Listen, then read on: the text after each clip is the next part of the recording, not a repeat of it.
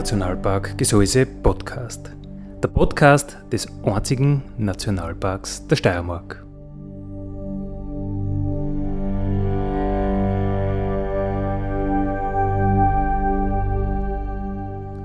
Alle zwei Wochen neu mit Themen aus dem Nationalpark Gesäuse und aus der Nationalparkregion. Daddy,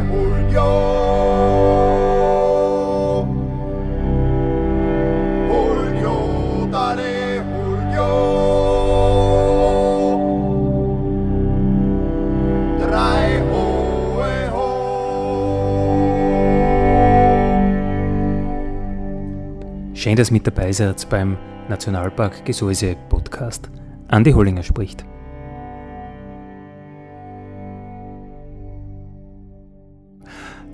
Ja, heute reden wir wieder, was so los ist im Gseis, was es so Neues gibt.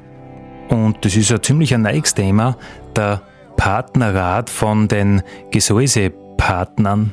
Die Gesäusepartner, die gibt es ja noch nicht so lang. Das ist eine größere Fusion von Partnernetzwerken. Äh, ja, da werden wir heute plaudern zu dem Thema und da haben wir Studio komplett voll. Das gefällt mir immer, wenn ein Haufen Leute da sind. Wir haben die Partnerräte bei uns da im Studio, nämlich zum Beispiel den Uli Mattelschweiger. Grüß dich. Grüß dich. Der ist von der Heimat, äh, ein Restaurant in, ja, wie heißt denn dort drüben? Landl, Großreifling, so dazwischen irgendwo am schönsten Punkt von Gseis und Großreifling. Dann der Klaus Gassner ist heute mit dabei. Grüß dich, Klaus. Ja, grüß euch. Von der Tischlerei Gassner von Weng und von den Outdoor-Anbietern, den Lukas Strobel von Absolute Outdoors oder AOS Rafting.at oder wie auch immer. Auf jeden Fall grüß dich. Grüß euch. Was ich heute ja gar nicht habe, das ist unsere Stammgäste zu grüßen, äh, unsere Stammhörer zu grüßen, zum Beispiel die Angelique, die uns sicher in Australien hört, die, oder die Bat, die uns sicher in Kanada hört, mit Togomatum oder der Engel natürlich in, in Chile drüben. Äh, ihr seid sicher wieder alle mit dabei, was uns sehr, sehr gefreut. Und wir erzählen euch heute was Neues, was ihr noch nicht wisst, nämlich, dass es diese Gesäuse Partner gibt. Äh, Klaus, äh, du bist ja alter Host schon bei den Nationalpark-Gesäuse-Partnern gewesen und bist jetzt bei den äh, Gesäusepartnern auch dabei. Ähm, was ist jetzt neu, was ist jetzt anders oder was ist alles zusammengelegt worden? Ja, früher Zeiten hat es ja verschiedene Partnervereinigungen gegeben. Ich bin ja Nationalpark-Partner gewesen, dann hat es einen Naturpark-Partner gegeben und gibt es natürlich, ich glaube, vier verschiedene Gruppierungen. Und das hat sich in Wahrheit fast die Einheimischen nicht mehr auskennt, wer für was steht, wer für was zuständig ist. Geschweige denn die Gäste, dass sie die auskennt haben. Und das ist jetzt eigentlich sinnvollerweise mal zusammengefasst worden, Naturpark und Nationalpark, dass jetzt nur mehr die Gesäusepartner geben, die Dachmarke Gesäuse und der Naturpark und der Nationalpark haben sie zusammengefasst und jetzt gibt es nur mehr die Gesäusepartner. Also es ist irgendwie leichter durchschaubar und viele, viele Gütesiegel sind zusammengefasst worden auf eins, kann man das so sagen? Ja, das stimmt auf alle Fälle. Und dann ist er äh, ein bisschen jetzt gestrafft worden, dass wir gesagt haben, für was stehen eigentlich die Partner? Gibt es Kriterien? Muss man sich an die halten? Welche Kriterien sind das für die Region? Und da haben sie sich zusammengesetzt und sinnvolle Kriterien ausgearbeitet und da gibt es jetzt eine Linie von Wildalpen bis nach Adling, kann man sagen. Und da gibt es natürlich dann auch die, die Scharfrichter dazu und das ist der Partnerrat, das seid ihr, oder? Genau. Also die Gruppensprecher für die einzelnen Unterteilungen äh, entscheiden dann bei Neuaufnahmen, ob das passt, ob der Bewerber die äh, Nationalparkphilosophie für die Gseispartner und äh, Naturparkpartner mittragt, ob das einen Sinn macht, ob die äh, Nachhaltigkeit gegeben ist, ob der Teamwork möglich ist. Und da wird dann bei jedem einzeln dann unterschieden, beziehungsweise entschieden, ob denn ins Netzwerk aufgenommen wird. Also da musst du bewerben und da nimmt es auch nicht jeden, oder? Genau, das sind Kriterien, die was man erfüllen muss, was äh, für die Region sinnvoll ist, was für das Netzwerk sinnvoll, äh, sinnvoll ist. Und wer sich da gut vorstellen kann, vorbereitet ist und äh, einen guten äh, Performance anlegt und das erlebt, dann, was wir im Partnernetzwerk machen wollen, der hat natürlich leicht Chance, dass er aufgenommen wird und wird herzlich aufgenommen dann bei uns. Also zuerst streng und dann herzlich. Genau, so kann man sagen. Harte Schale, weicher Kern, das passt, glaube ich, sehr, sehr gut. Und in dem Partnerrat sitzen die einzelnen äh, Kategorien Vertreter drinnen, kann man sagen. Der Naturpark, der Nationalpark, der Tourismusverband. Und da wird dann beraten. Ja, ich glaube, das macht Sinn. Wie lange, Klaus, warst du schon bei den Nationalparkpartnern vorher dabei? Warst ja. du einer der ersten Stunde, glaube ich sogar, oder? Ja, das kann man sagen. Ich bin ja überhaupt äh, der ersten Stunde, kann man sagen. Ich war bei der Entstehung dabei, weil der war ja nicht ganz unumstritten, der Nationalpark. Und wir sind dann nur von Haus zu Haus gegangen und haben Unterschriften für den Nationalpark gesammelt, dass er dann wirklich kommt. Und bin dann fast vor der ersten Stunde dabei gewesen als Nationalparkpartner. Was hast du für einen Betrieb? Tischlerei ist klar. Ähm, was ist so dein Fachgebiet oder was magst du lieber und was nicht so gern? Ja, jetzt muss ich weiter aussehen. Eigentlich bin ich einer der wenigen, die mit zwei Betrieben bei den Partner, äh, beim Partnernetzwerk dabei sind. Und zwar bin ich mit der Tischlerei dabei. Ich habe eine kleine Möbel- und Bautischlerei. Und nebenzu habe ich Privatzimmer und Ferienwohnungen auch noch, wo ich auch zusätzlich Partner bin. Also ich bin Doppelpartnerschaft mit dem Gseis. Also ein Gewerke und ein, ein Beherberger. Genau, ja. Also da ist überall deine, deine, deine Finger im Spiel, das ist, das ist lässig. Äh, und das machst du alles selber oder Familie? Du kannst ja nicht in der Tischlerei stehen und Zimmer vermieten und das alles. Oder geht das irgendwie? Das geht fast, kann man sagen. Nein, ich habe in der Tischlerei haben wir natürlich, äh, sind wir ein Team zu fünft. Da arbeiten wir mit zwei Gesellen, Lehrer mit Frau und ich.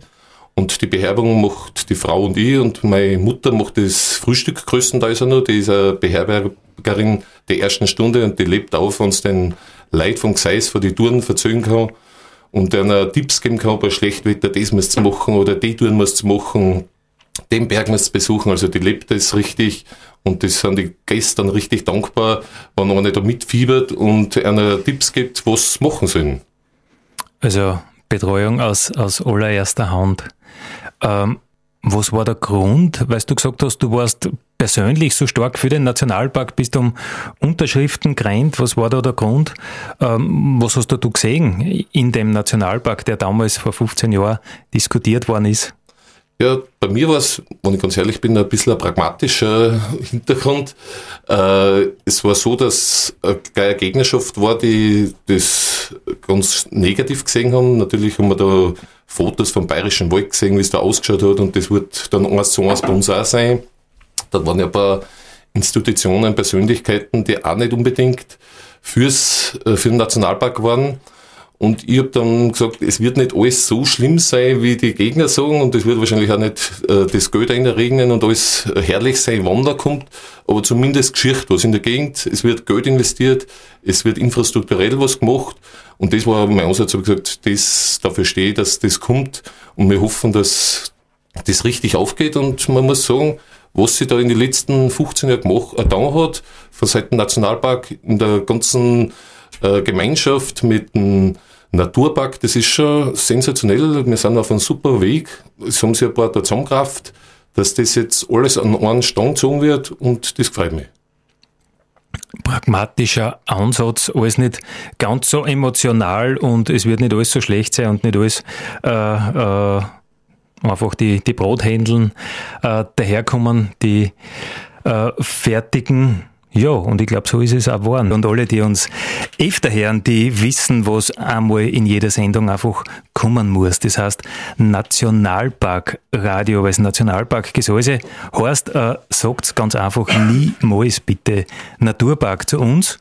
Nicht, weil wir so arrogant sind, sondern weil ein Naturpark, der kümmert sich um Kulturlandschaft, um Dinge, die der Mensch geschafft hat, geschaffen hat, dass das erhalten bleibt, nachhaltige Bewirtschaftung und ein Nationalpark der macht einfach Wildnis, Unberührtheit und solche Dinge. Also das ist doch im Management komplett was anderes. Aber das ist heute nicht unser Hauptthema, sondern das Hauptthema heute ist der Partnerrat. Und einer der Räte ist der Luki Strobel mit seiner Rafting-Firma. Wie lange, Luki, bist du schon dabei? Der, der Vater ja länger. Also heuer haben wir ein 30-jähriges Jubiläum. Das geht sich bei mir das geht sich nicht ganz aus. aus als Raftguide. Ich bin, boah, ja, ich habe eigentlich mit also mitgefahren als Kind bin ich schon immer, mit 18 dann die Guideprüfung gemacht, neben dem Studium halt immer für Real gearbeitet. Und jetzt bin ich seit 2012 eigentlich hauptberuflich in der Firma, ja. Und als Partnerrat? Äh Partnerrat bin ich relativ frisch dabei. Also Partnerrat bin ich erst seit ein paar Monaten. Okay, ja, ja das passt gut. Mhm. Neige Leute, neige Ideen, geht's frisch dahin. Äh, was habt ihr für eine Firma? Ihr macht Raften auf der Enns, auf der Salza? Ja, wir machen Rafting auf Enns und der Salza. Wir machen viel Canyoning, äh, Kajakschuhe an der Salza. Haben seit 2016 eben in Großreifling drüben, Mittelpunkt der Steiermark, wie wir schon wissen, in Großreifling, haben wir ähm, das Hostel aufgemacht, also der ehemalige Reiflinger Hof, den haben wir umbaut. Das ist jetzt eigentlich unsere Hauptbasis, wo wir auch die Zimmer vermieten. Und im Winter machen wir Auslandstouren auch. Also wir fahren Afrika, Nepal und Costa Rica, das machen wir im Winter. Ja. Also jetzt schau, das habe ich gar nicht gewusst. Ja. Äh, aber das machst du kommerziell? Ja. Okay. Also ja. war noch relativ frisch, ja. Ja, man denkt, das ist ja. privat. Nein, also ich habe dann irgendwann die, nachdem ich eigentlich recht viel unterwegs war und gesehen habe, dass mir das Spaß gemacht, eben diese lustige Reisebüro-Konzessionsprüfung gemacht und seitdem sind wir ein paar Mal unterwegs eben. Hauptsächlich waren wir bis jetzt am Sambesi in Afrika und ja, jetzt in Zukunft haben wir noch zwei Reisen mehr im Programm. Äh, weil du sagst, Zambesi, das ist ja nicht unbedingt eine super Sache, oder? Zambesi mit Kraftwerkeln und so weiter, da rennt nicht alles ganz ja, gut. Ja, ist leider das gleiche Problem wie überall auf der Welt. Also die Kraftwerksbetreiber sind recht fleißig und ähm, geplant ist am Zambesi auch ein Riesenkraftwerk, so 180 Meter Staumauer, das bis zu die Victoria Falls aufgestaut, dann ist dort leider vorbei mit Raften. Aber es ist leider nicht absehbar, wann das soweit ist, weil die Baustelle in Afrika nicht ganz so abläuft, wie es sein sollte. Aber ähm, ja, ist wahrscheinlich früher oder später leider nichts mehr mit Raften, ja.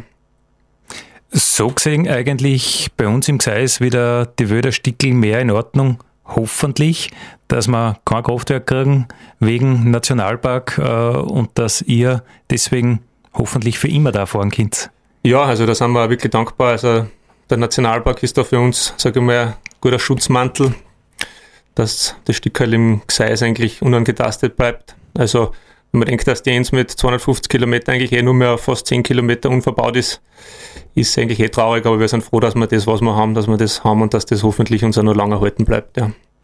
Also so im Tagesgeschäft oft vielleicht ein bisschen lästig der Nationalpark, was der ja alles immer will und sie immer einbüht, aber auf lange Frist gesehen hoffentlich dann doch der große Beschützer. Ja, auf alle Fälle. Also Regeln kehren her, das ist schon okay. Und wenn sich jeder dran hält, dann glaube ich, ist es ein besseres Miteinander.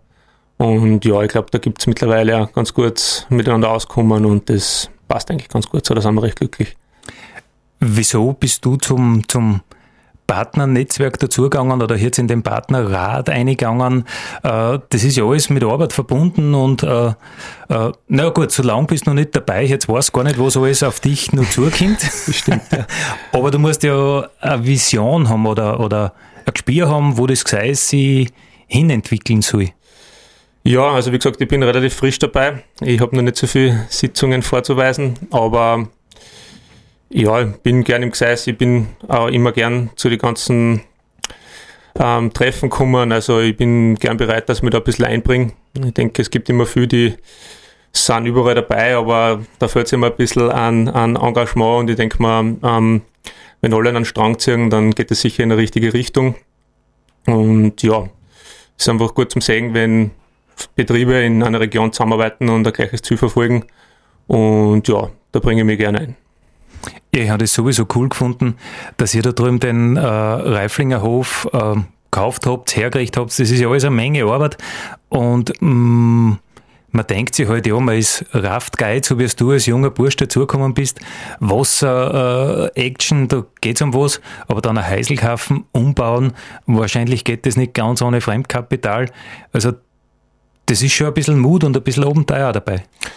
Ja, das war ein bisschen ein lustige Geschichte eigentlich. Wir haben im Prinzip leider unseren Salzer Stützpunkt relativ ähm, spontan verloren und haben dann in einem halben Jahr im Prinzip, ähm, oder sagen wir in einem Jahr, uns neu umschauen müssen. Und ich habe mir früher immer gedacht, wie ich durch Großreifling durchgefahren bin, puh, ja, habe schon charmantere Ecken gesehen hier und da.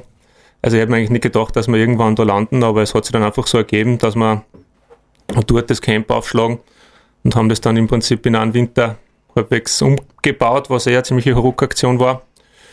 Aber ja, das war schon ein mutiger Schritt, aber ich denke, es war das Richtige und wir sind eigentlich ganz glücklich mit dem, was wir da haben und was wir da geschaffen haben. Haut das hin, auslastungsmäßig und so weiter? Ja, also es im, im Sommer ist sowieso kein Thema, im Winter ist es ein bisschen eine andere Geschichte. Ähm, wir haben halt jetzt nicht die riesen Skigebiete daneben, das Hochkar ist durch ein Stück weg. Also im Winter werden wir jetzt schauen, was wir machen, ob wir es äh, weiterhin geöffnet haben. Wir haben es jetzt zwei Saisonen im Winter für geöffnet, jetzt nicht zum Raften, aber zum Schlafen. Aber da werden wir dann schauen, was wir machen. Aber im Sommer ist es auf alle Fälle super. Ein Camp brauchen wir sowieso und das hat sich dann eigentlich ganz gut ergeben, dass wir auch Übernachtungsmöglichkeiten bei uns dabei haben.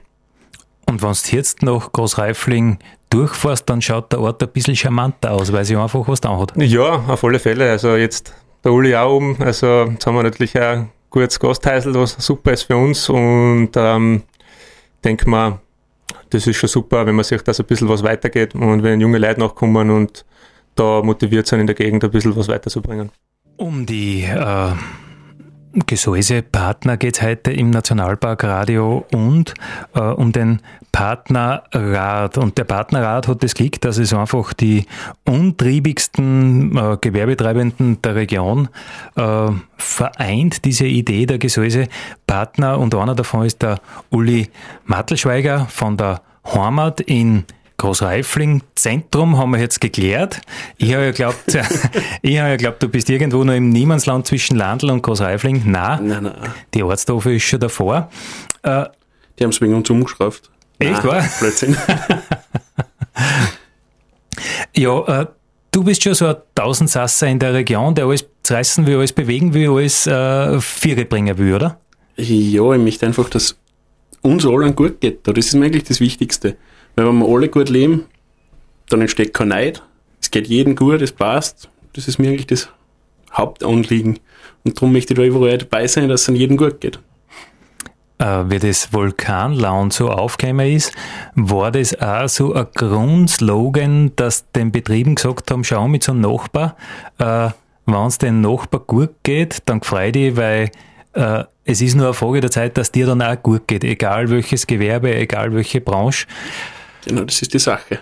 Das Wenn's, ist eigentlich das Wichtigste. Ja, und äh, was, was tust jetzt du dazu? Ich habe mir bei meinem Betrieb, also die Heimat, äh, geschworen, dass wir die ganzen Großkonzerne eigentlich draußen halten. Wir wollen die Partner aus der Region, also mit dem Gesäuse Partnernetzwerk, die Produkte von denen verarbeiten. Die ganzen Convenience- und Fertigprodukte, die brauchen wir eigentlich nicht. Die sind eigentlich überflüssig. Wir haben super Produkte in der Region, angefangen vom Soft, vom Feidelbauer über Schnäpse vom Jagelbauer und so weiter und so fort, Rindfleisch in der Region. Mittlerweile sind wir dabei, dass man Schweinefleisch produziert wird von einem Bauern, der fängt jetzt ein bisschen an einmal. Und dass das gemeinsame Netzwerk einfach noch besser zusammenarbeitet, haben wir einen Bauernlohn gemacht zum Gasthaus dazu, wo wir die Produkte für die regionalen Partner immer anbieten. Bei dir im Haus? Im Haus. Das, wer das Haus kennt in Großreifling, das ist äh, alter Posthofer großer. Da sind 400 Quadratmeter Grundflächen, also da ist schon ein bisschen Platz auch zum Austoben. Und wir haben auf der linken Seite, wenn man reingeht, das Gasthaus mit rund 50 Sitzplätzen. Und auf der rechten Seite war früher eine Bankfiliale und da haben wir, ihn, das haben wir geschliffen und da haben wir einen Bauernlohn gemacht. Ähm, eigentlich müsste man sagen, naja, du bist da halt äh, nicht wirklich in einem riesengroßen Ort und äh, so ein Gasthaus, ähm, das kann ja da nicht überleben und das haut alles gar nicht hin. Du bist jetzt wieder einer von denen, die beweisen, dass es nicht so ist. Dass wenn du willst und wenn du das klar kommunizierst, was du willst, dass dann doch sehr viel geht. Ja, ich glaube, das Wichtigste ist einfach, dass du einen Plan hast, was du machst. Dass du Liebe dazu hast, eine Leidenschaft und dann geht das auf. Wenn du es gern machst, machst du es gut, heißt es Und das ist das Wichtigste. Du. du verstehst dich aber schon auch ein bisschen so als Gegenpol zu mm, so aktuelle Themen, Globalisierung, äh, große Fastfood-Ketten, die alles niedermachen. In Lierzen zum Beispiel, wo wir jetzt unser Radiostudio haben, äh, Es gibt eigentlich fast alle großen Fastfood-Ketten, richtige Bauerngosthäuser gibt es bei Weiden nicht mehr so viel. Ich glaube, man muss denen, den Leuten auch bewusst machen, was Ernährung ist. Es heißt ja Lebensmittel. Und ich glaube, dass unsere Lebensmittel wieder mehr Leben brauchen. Das ist so eine Sache, was verdammt wichtig ist. Wir sollen nicht jeden Scheiß essen. Wir sollen genau wissen, wo das Essen herkommt, was ich zu mir füge, was ich, was ich meinem Körper gebe. Beim Auto dankt man auch nicht den schlechtesten Sprit das ist so ein Wert, aber das Essen ist eigentlich relativ wenig wert worden. Durch viel Marketing von Großkonzernen ist es leider ein bisschen verloren gegangen, dass das Lebensmittel wirklich gut kommuniziert wird, gut umkommt und dass ich weiß, wo sie ist. Das ist uh, sowieso ein spannendes Thema. Ernährung, Lebensmittel, uh, was also ein Lebensmittel alles leisten soll, zum Beispiel Haltbarkeit ist da so ein Thema. Uh, oft, wenn ich mit Journalisten unterwegs bin, äh, und wir gehen wo in ein, in ein, in ein Gasthaus im Gseis, dann schlage ich ihnen natürlich die Gesäuse Perle vor und dann erzähle ich ihnen, ihnen äh, das ist ein Kracherl aus, mit Geschmack aus der Region. Und wenn du das zwei Tage wo stehen lässt, dann wird es schimpelig. Und einmal war, waren die Jungs von der Gesäuseperle mit, die sind gleich so verfallen, gell? das kannst du nicht sagen, dass das schimpelig wird, bitte tu das nicht. Und ich habe gesagt, ja, selbstverständlich kann ich das sagen, sind wir froh. Äh, das ist ein Lebensmittel, das hat natürlich... Das äh, lebt noch, das, das ist nicht tot. Ja, das ist nicht tot, das lebt und das ist nicht äh, ein klassisches Cola, wo es eigentlich äh, nach zwei Jahren auch noch nicht schimpelig ist, was halt ein Rostlöser ist, ja, äh, wo du nicht, nicht gleich stirbst, sonst das trinkst. also ich glaube, da, da ist ganz viel Umdenken wichtig, oder? Also es ist sehr wichtig, dass man da ein bisschen umdenkt. Vor allem es ist ja die Sache, es macht dich ja krank. Diese ganzen Zusatzstoffe, was drinnen sind, die, die sind ja, die schaden ja deinem Körper. Du sollst ja gesund und, und fit alt werden das war eigentlich das Ziel von jedem. Und man muss das aber über die Ernährung bringen. Ich mache Sport und das gehört auch dazu. Ich bin jetzt zwar nicht der Supersportler, aber. Aber du bist der, der sich gesund ernährt. Ich mache das mit Ernährung. das, was ich nicht im Sport mache, mache ich mit meiner Ernährung. Kamp Kampfernährer. Ja, genau. Aber, Kampfesser und Kampftrinker. Aber jeder guter Koch äh, soll ja ein bisschen was auf die Rippen haben, heißt es immer. Ja, genau, wenn man es mal selber nicht schmecken darf, dann kommt das im Gast das auch nicht umbringen. Aber bei den Lebensmitteln äh, ist es ja oft so, dass man es eigentlich am, am Zenit verarbeitet, oder? Ein Apfel, den du gleich äh, oberbrachst vom Baum, der kann nie so gut sein, als wenn er voll reif ist. Oder ein Kas, der, ein Schimmelkas, der so richtig ausgereift ist. Also eigentlich, wenn du es richtig machst, bist mit allen Sachen am Zenit. Und wenn du es ein wenig stehen lässt, dann, dann, dann wird schon schlecht, oder? Ich meine, sicher heutzutage ist mit Kühlkette einhalten und so kannst du schon ein bisschen das ausdehnen, die Lagerfähigkeit für die Produkte. Aber es ist halt schon ein großer logistischer Aufwand dahinter, dass alles so funktioniert, wie es funktionieren soll, dass du immer das alles da hast, dass wir haben jetzt mittlerweile bei uns in der Firma über 40 Lieferanten, dass jeden Tag die Produkte auch verfügbar hast. Das geht nicht immer, dann ist halt einmal was aus. Und das gibt es halt bei Konzernen Ware nicht, das ist nicht aus. Wenn es jetzt einmal keinen Ziegenkäse gibt, gibt es keinen Ziegenkäse. Das ist so. Das müssen die Leute aber auch wieder begreifen können. Es muss nicht im Supermarkt bis um 7 Uhr auf die Nacht jetzt Weckerl Dolling, es muss nicht jetzt Brot Dolling, da muss ich in der Früh kommen, wenn ich es will. Ja, mir gefällt, mir gefällt das so gut, wenn ich, ich bin einfach viel mit Journalisten unterwegs und wenn du siebene hast, die mit dir gängen und alle wollen das gleiche essen und der Wirt sagt, äh, ich habe noch mal sechs Portionen. Das finde ich einfach lässig. Dann sage ich, weißt du was, ist ich was anderes, äh, aber das ist, mich empfehle, wenn nicht alles zu jeder Zeit immer verfügbar ist, das ist schon ein Qualitätskriterium. Was sehr großes, das ist, birgt für Natürlichkeit. Das Wie tust du? Du hast da Wochenkarten, du hast ja ganz ein spezielles System bei dir. Ja, spezielles System, ich mache Gastronomie, das, wir haben im Endeffekt eine Stammkarten, die was wir ständig bedienen können. Die Karten gibt's, wechseln wir auch alle fünfmal durch, weil es passt. Zur Saison halt. Im Frühjahr wird's gewechselt, im Sommer wird's gewechselt, Herbst, Winter, dass du da die Produkte verfügbar hast. Und dann haben wir wöchentlich noch ein Tagesmenü und da werden halt die Produkte verarbeitet, die wirklich dann an dem Punkt stehen, dass schlecht werden. Beziehungsweise, dass nicht schlecht werden können, können vorher gegessen. Genau, wenn es gerade am, am Zenit sind. Genau, wenn es am besten schmecken. Wir haben jetzt ein, eigentlich sehr viel geplaudert, aber sehr wenig von den Gesäusepartnern über das Projekt jetzt selber. Uh, Uli, was sind die nächsten Pläne? Was, was geht's an? Ja, Pläne gibt es, glaube ich, Hunderttausende in jedem Kopf, der in dem Partnernetzwerk drinnen ist. Aber so ein prinzipielles Problem ist die, die Vermarktung mal von den Produkten, dass man die ja unter den Partnern vermarktet. Und jetzt haben wir mal die Idee geboren, dass man so, ein, so eine Art Webshop macht für vom Partner zu Partner, dass man da ein bisschen mitvertreiben kann. Das ist jetzt mal so ein Projekt, was gerade mal in den Startlöchern ist, dass man das, die Produkte von allen leichter ankriegt untereinander mal und natürlich in weiterer Form wäre dann einmal äh, Privatkunden-Webshop auch gedacht. Also zuerst einmal B2B, Business to Business, wenn wir genau. Installer sagen. oh, ja, das ist gescheit. Also in Wirklichkeit eine digitale Bestelllisten, wenn jetzt einer äh, ein Rindviech hat und, und, und äh, sich überlegt, soll ich das Monat oder nächstes Monat oder wie bringe ich mir Fleisch an, dass er das schon vorher weiß. Genau, und dass man auch vorbestellen kann, wenn was ist. Also das sind schon ein paar Hintergrundsachen, was man noch lernen muss natürlich. Wie ist was verfügbar? Welche Mengen sind verfügbar? Das ist halt derzeit noch die Problematik, was wir lösen sollten, müssen. Was wir lösen, sagen wir es so. Nicht müssen, wir werden es lösen. Ich meine, ich bin ja mm, Endkonsument und bei mir geht es ja um nichts, wenn ich irgendwas nicht kaufen kann.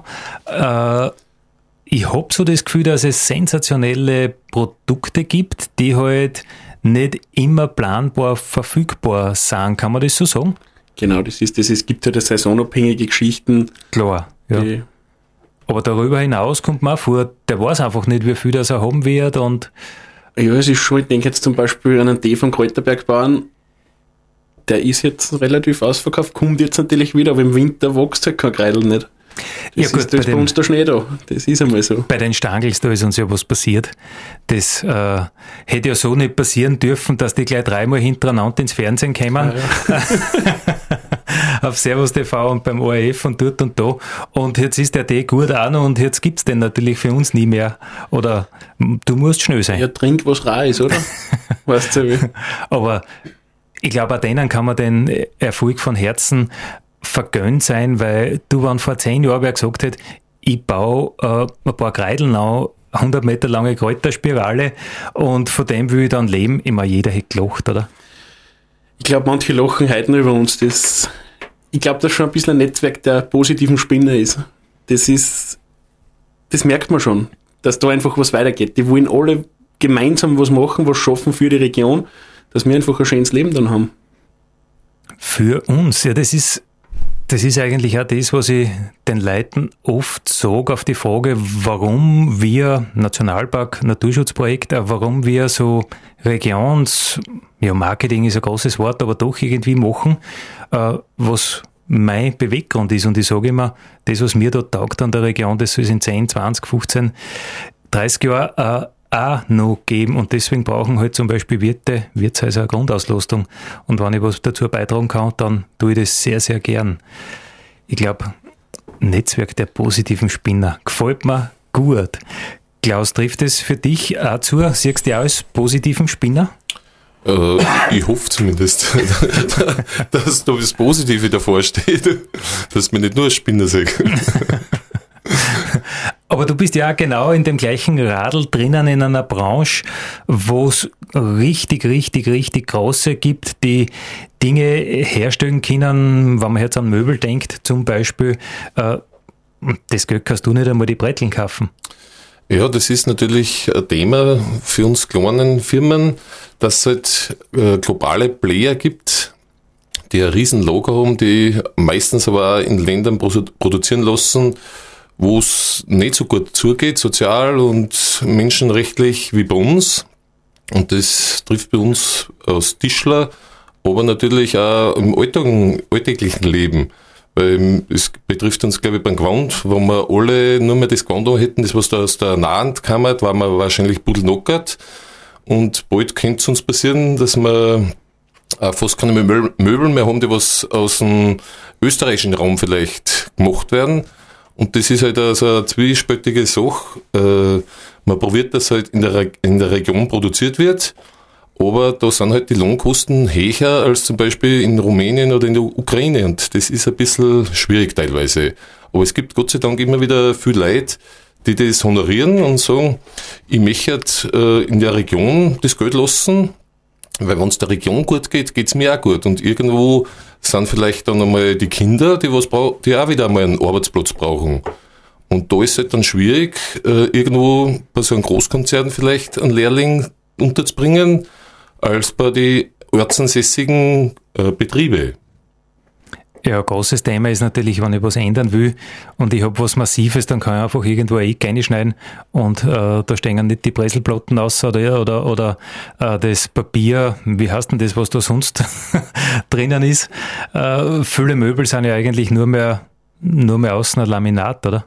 Ja, das ist leider die Einrichtungsgewohnheit, dass alles billig sein muss und das wird halt nur mehr Pressspannplatten, das ist eh nur die höhere Qualität dann schon bald, oder Wabenplatten und das wird einmal aufgestellt und dann darf man halt nicht mehr ankommen quasi.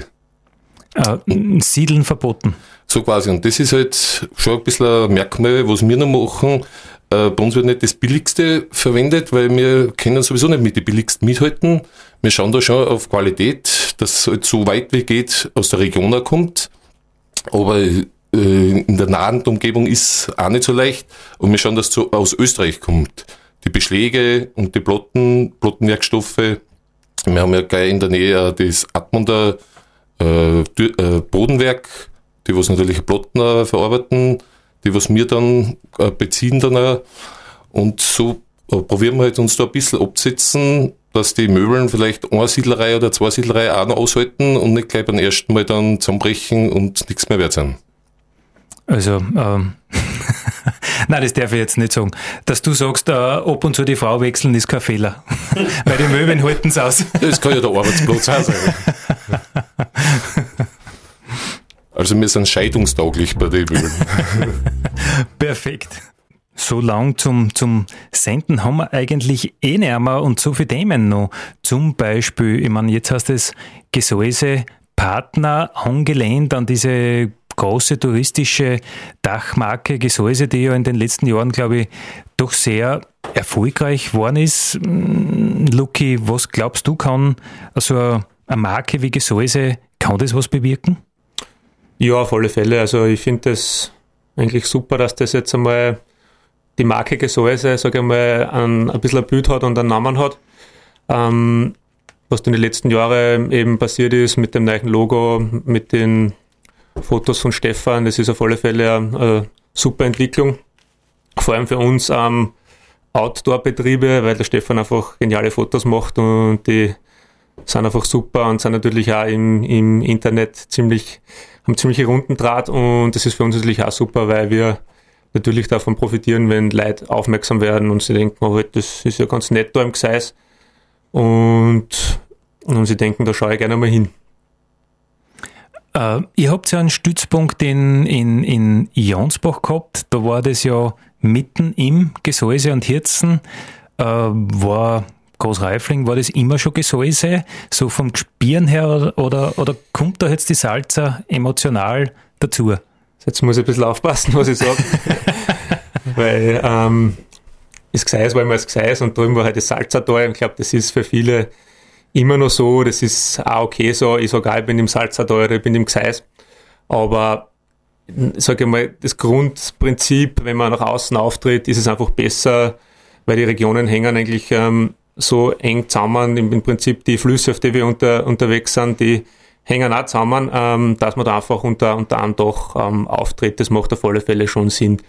Und den Leuten ist es einfach ein Begriff, wenn man sagt, okay, man ist im Gesäuse und ein Gast aus Hamburg, der wird jetzt nicht großartig zwischen Salzertal und Gesäuse unterscheiden, dann ist es einfach ein, ein bisschen lieber, denke ich, wenn er es so einfach wie möglich hat.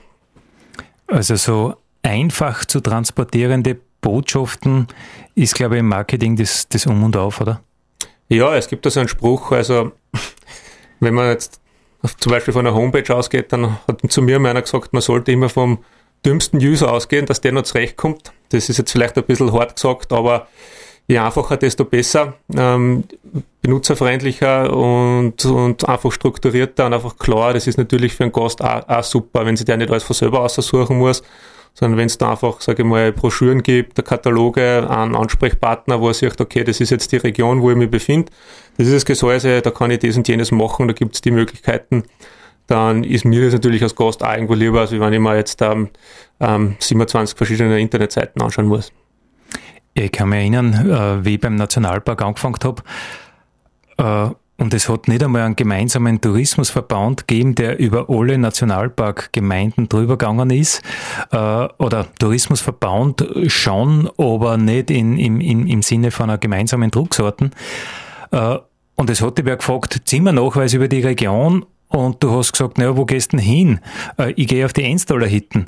Naja, dann musst du das mitnehmen und das mitnehmen, weil wenn du äh, nach Landl oben gehst, dann brauchst du was anderes, als wie wenn du nach Gstaderboden äh, wieder zurückgehst und äh, für so spontane Leute, die halt vielleicht noch nicht gewusst haben, wo sie dann die nächste Nacht verbringen, war das praktisch unmöglich, denen zu sagen, was sie alles, oder schwierig zu sagen, was sie alles mitnehmen müssen also für mich im Tagesgeschäft, wenn ich irgendwo beim Infoauftritt bin und ich habe einfach das Gesäuse mit, also den Tourismusverband habe ich immer mit, äh, das ist einfach viel leichter geworden für mich im Tagesgeschäft.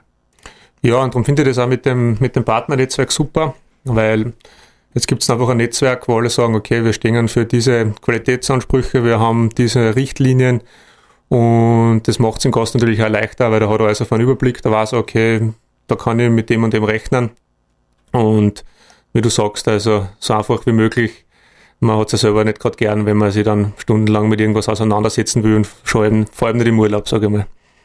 Was sind das für Leute, die zu uns kämen? Was, was wollen die, was erwarten die? Mit welchen ja, Vorurteile kommen die oder Erwartungen? Boah, ja, es ist bei uns ganz unterschiedlich. Also wir haben schon relativ viele Tagesgäste oder Kurzurlauber, die kommen halt aus Ballungszentren wie Wien, Graz und sind einfach einmal froh, dass sie ein bisschen rauskommen an die frische Luft. Und es ist aber ganz unterschiedlich. Also wir haben, ich kann jetzt nur von uns reden, wir haben Gäste, die bleiben eine ganze Woche da, Hamburg, wir haben Amerikaner gehabt, also es ist recht lustig zu beobachten, was da alles daherkommt. Ähm, aber die schätzen halt einfach das, im Gesäuse ein bisschen ursprünglich ist, nicht zu überlaufen. Also, dass das eine gesunde Mitte hat dort und ähm, ich glaube, da sind wir auf einem ganz guten Weg, wenn wir das so weiterverfolgen. Ich glaube auch, dass diese Sache mit wenig Infrastruktur unterm Strich wirklich ein Erfolgsfaktor ist. Auf alle Fälle. Also, das ist sicher mal der richtige Weg, nur ein paar Sachen kehren immer gemacht. Also, ich finde, man sollte sich nicht zu sehr ausruhen auf die Schönheit der Natur. Ich denke mal, ist Hochdeutsch lässig, wenn ich reinfahre. Aber es gibt sicher noch, sage ich mal, für uns alle noch einiges zu tun, was man verbessern kann. Aber ähm, das Ganze jetzt komplett zuzupflastern und zuzubauen, ist, denke ich mal, nicht der richtige Weg. Da gibt es ja genug andere Gebiete, die die Strategie verfolgen. Ähm, gesundes Wachsen ist immer gut und das sollte eigentlich die langfristige Strategie sein, bis zu einem gewissen Punkt. Wachsen man jetzt nicht mit Besucherzahlen, sondern dass einfach die Qualität kommen wird. Ein perfektes Abschlusswort. Dale Julio. Julio, dale Julio. Drei hohe ho. Das war der Nationalpark Gesäuse Podcast für heute. Ich freue mich, wenn ihr wieder mit dabei seid in 14 Tagen. Vielen Dank.